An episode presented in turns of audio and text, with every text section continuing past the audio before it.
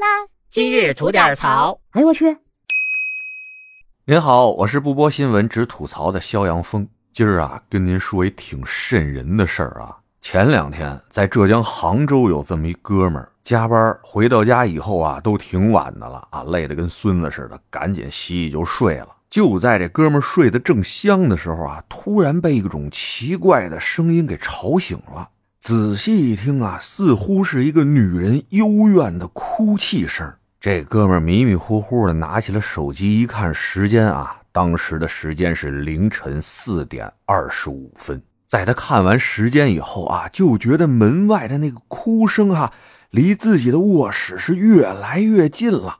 霎时间啊，他机灵灵打了个冷战，是睡意全无啊。当时琢磨了，哎，就两条路，要么哥们儿就用鸵鸟大法，回头钻进这被窝结界，爱谁谁，我就不管他了。后来一想，不行啊，这招，这是我们家呀，真有什么乱七八糟东西，我住这儿呢，我跑不了啊，怎么着也得出门看看去呀。于是啊，他炸着胆子蹑足潜踪，来到了这卧室门前，手握着门把手，直哆嗦呀，深吸了几口气，鼓足了勇气啊，歘就把这卧室门蹬开了。只见在不远处有一女子，身穿一袭白衣，披散着头发，低着脑袋，所持的手电发出惨白的光，由下而上的照在她哭泣的脸上，显得格外的阴森呐。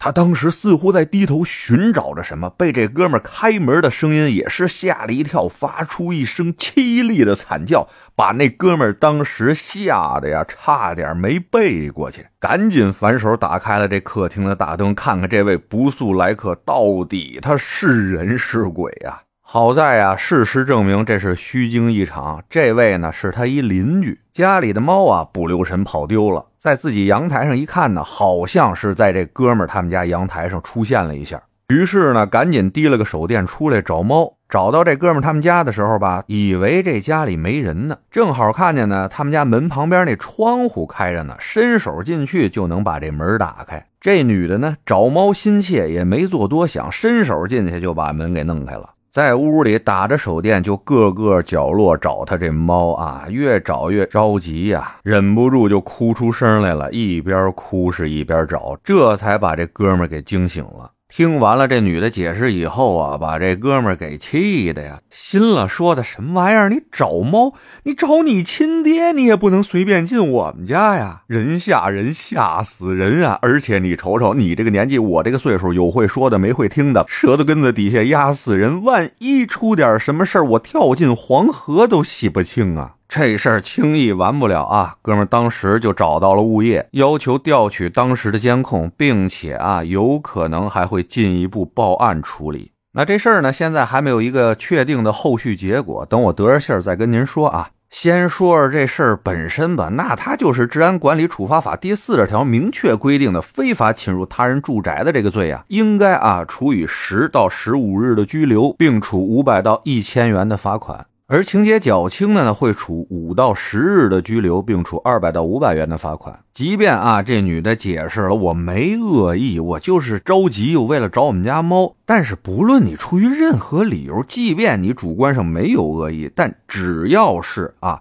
你未经主人允许的情况下私自进入，那就构成了非法侵入他人住宅的违法行为。这里需要提醒大家注意的啊。如果说非法侵入他人住宅达到情节恶劣的情况，那就不是拘留的了啊，就要用刑法了。在刑法第二百四十五条规定，构成非法侵入住宅罪的，那是需要接受刑事处罚的呀。而且从民法上讲，这女的还侵犯了别人的隐私权呢啊！你自食自化的进入人家了，到处看，到处学嘛，人家的隐私都被你看光光了。那根据民法典的规定，这个女子应当承担的，包括啊，但不限于停止侵害、消除影响、赔礼道歉以及赔偿精神损失费等民事侵权责任。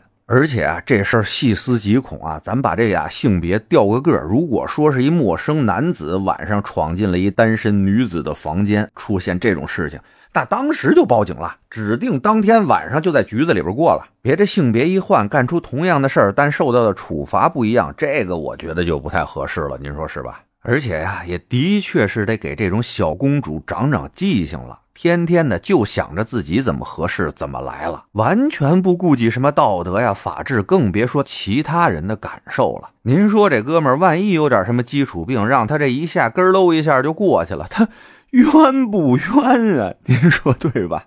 得嘞，我是每天陪您聊会儿天的肖阳峰。你要是没聊够的话啊，咱那还长节目呢，叫左聊右侃啊，是讲一些奇闻异事的。您得空也过去听听呗。我先谢您了，今儿就这，回见了您呐。